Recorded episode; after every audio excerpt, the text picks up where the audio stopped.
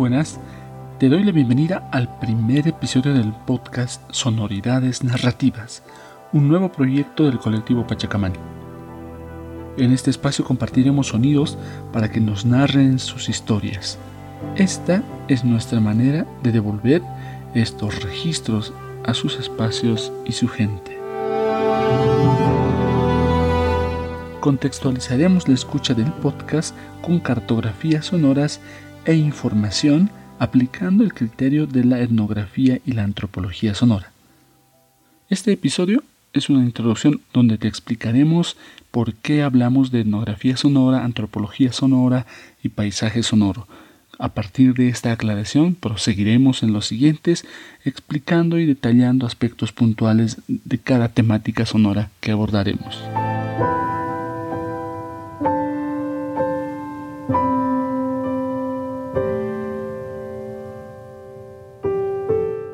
Para empezar, me gustaría compartir contigo qué es la etnografía sonora y esto de la antropología sonora también. En este tiempo, en la, en la actualidad, en la modernidad en que vivimos, para muchos la posmodernidad, existe una excesiva presencia de lo visual. Tú lo ves en los medios de comunicación, las mismas redes sociales, todo el tiempo tenemos fotografías y está eh, imágenes y están videos. Y, ahí nace la palabra y esa frase que dice que una imagen vale más que mil palabras. En este caso nosotros planteamos de que es necesario retomar la conciencia de la importancia de lo sonoro si has escuchado los otros podcasts que realizamos como Pachacamani, tú sabes que estamos apuntando a reivindicar lo sonoro y, y, el audio, la importancia de los sonidos. Es por eso que hemos dedicado especialmente un podcast que es este, Sonoridades Narrativas, para que podamos compartir contigo la importancia de los sonidos. La persona, cualquier persona, tú, yo, no solamente miramos, observamos, también estamos escuchando todo el tiempo.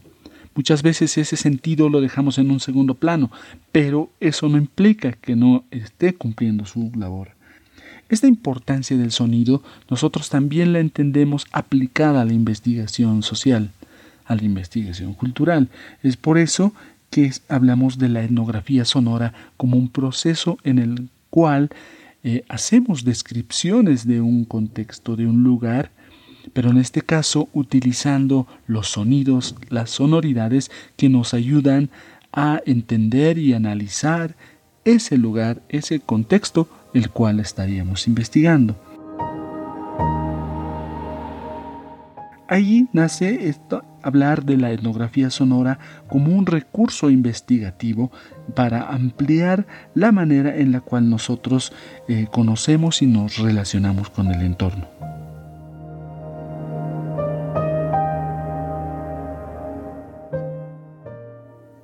En todo caso, podríamos decir que la etnografía sonora pretende dar a lo sonoro la función de narrador y no solamente de acompañante. Es decir, que el sonido, que los sonidos no solamente complementan a la película, sino le dan su sentido, le dan también un sentimiento. Una película sin una banda sonora no tiene el mismo efecto en nosotros al momento de apreciarla. Es lo mismo en la vida diaria. Nosotros eh, nos desenvolvemos y el sonido es un elemento fundamental que nos narra, no es un elemento secundario.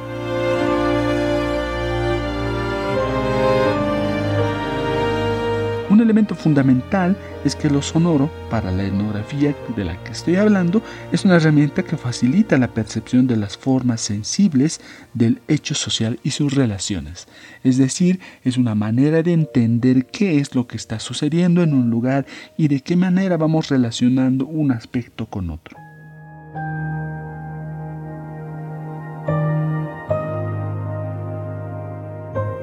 Hasta ahora eh, como Pachacamani a nivel personal, he realizado muchas grabaciones, tanto de entornos sociales como de entornos naturales, donde se puede apreciar una serie y una gama infinita de posibilidades de trabajar y de hacer registros de lo sonoro. Durante mucho tiempo eh, hablé y manejé el concepto de paisaje sonoro y al momento de analizar y diferentes criterios eh, llevados a la investigación, eh, debo reconocer que tuve ciertas limitantes. Es por eso que al descubrir, al conocer esta rama de la investigación social, en este caso lo que dije, la etnografía sonora y la antropología sonora, em, nos muestra otras posibilidades de trabajo que me han ayudado muchísimo a ir entendiendo, analizando esos contextos y el material que tengo registrado hasta ahora. Un elemento que se ha criticado a la, a la visión del paisaje sonoro es que entiende al sonido como un objeto. Un objeto registrado se clasifica y una riqueza de, de, formas en las cuales se puede manejar, es cierto, y aplicar también no solamente en procesos de investigación sobre el, eh, entornos naturales, sino también al arte, a la composición. En eso tiene muchísimo, ha dado muchísimo la, el paisaje sonoro en sí. Pero al momento de hablar de investigación, una principal crítica que se le puede hacer es al entender al, sonido como un objeto, es decir, como algo cerrado, como algo dado. El aporte de la visión de la etnografía sonora y de la antropología sonora es entender al sonido en su dinámica.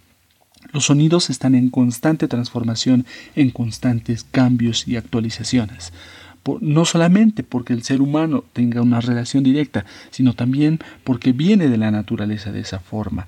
Entonces lo que nosotros hacemos es relacionar ese elemento sonoro que se puede denominar el hecho sonoro para entender su significado y como en este caso las personas en toda la diversidad cultural podemos ir aproximándonos a esos significados.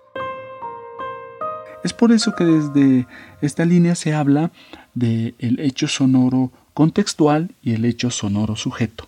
Estos dos conceptos son importantes que lo vayamos asumiendo porque nos va a servir por el momento, mientras vamos aprendiendo más de esto del análisis, el entendimiento de estos mundos sonoros, estos dos conceptos nos van a ayudar a poder aproximarnos y entender estos mundos sonoros. El hecho sonoro contextual es aquel sonido, aquellos sonidos que forman parte del entorno, del lugar, pero que no necesariamente tienen un significado predominante para lo que está sucediendo en ese momento. En cambio, el hecho sonoro sujeto sí. El hecho sonoro sujeto tiene un significado, tiene un rol muy importante en lo que está sucediendo, en la relación, en la interacción, en la situación que se está dando en ese momento. Entonces, esta diferencia de entender hechos sonoros sujetos y hechos sonoros contextuales nos ayudan un poquito a ubicar los sonidos de diferente índole para entender lo que está sucediendo en ese lugar desde la perspectiva, desde otras perspectivas, no solamente desde los paisajes sonoros, a veces se clasificaban a estos sonidos como objetos, sean de la naturaleza, del entorno natural, de las personas, de las máquinas, así se, se clasificaba, ¿no? Y muchas veces eso hacía que se pueda interpretar de manera diferente y no eh, podía tener el mismo resultado en un y otro contexto. En cambio, a partir de entender un hecho sonoro, ya sea contextual o como sujeto, nos ayuda a vincular los diferentes tipos de sonidos, sean de, un, de la naturaleza, del animal, sean de la persona o de una máquina, todos estos diferentes sonidos pueden ser contextuales o pueden ser sujetos en función a la situación que se esté dando.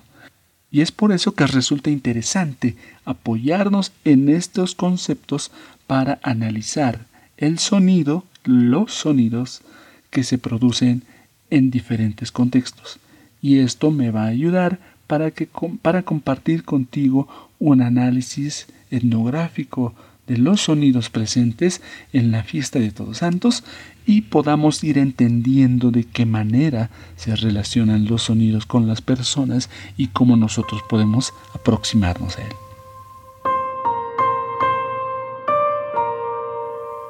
Por el momento te he dado algunas palabras claves y conceptos que nos van a ayudar en este trabajo, pero no te preocupes, poco a poco vamos a ir profundizando algún concepto en diferentes episodios y si tú quieres puedes comunicarte conmigo para que pueda brindarte más información, textos, eh, artículos referidos a estos temas. ¿no? Con mucho gusto vamos a compartir y hacer crecer esta comunidad orientada a los sonidos y a las sonoridades que nos rodean. Un último aspecto muy importante dentro de esta propuesta de la etnografía sonora y de la antropología sonora es hablar de los ensayos sonoros. Cuando hacemos una investigación, analizamos un lugar, un contexto, un fenómeno social, cultural, etc., eh, generalmente hacemos un documento, redactamos un documento como un producto de esa investigación donde estamos mostrando el análisis y los elementos más importantes y todo aquello. Cuando hablamos de lo sonoro, muchas veces el sonido viene a ser eh, un complemento de esas investigaciones.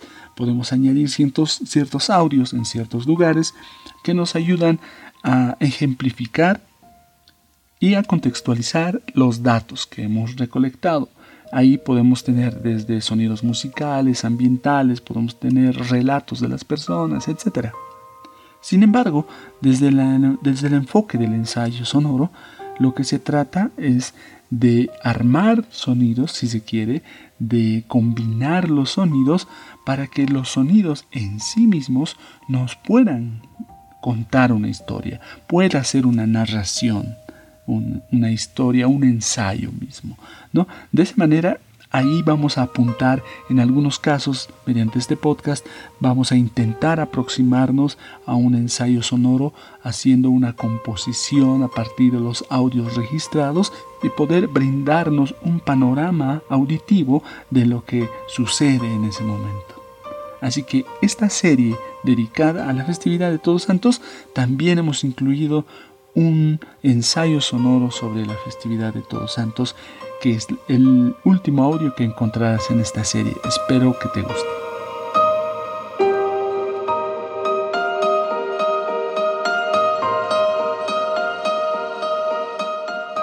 Te invito a suscribirte al podcast Sonoridades Narrativas y conocer nuestros proyectos y podcast, ingresando a nuestro sitio web pachacamani.com y para ello te dejo información adicional en la descripción de este episodio. Gracias por llegar hasta aquí. Este es un proyecto de Pachacamani, reivindicando lo sonoro. Nos escuchamos.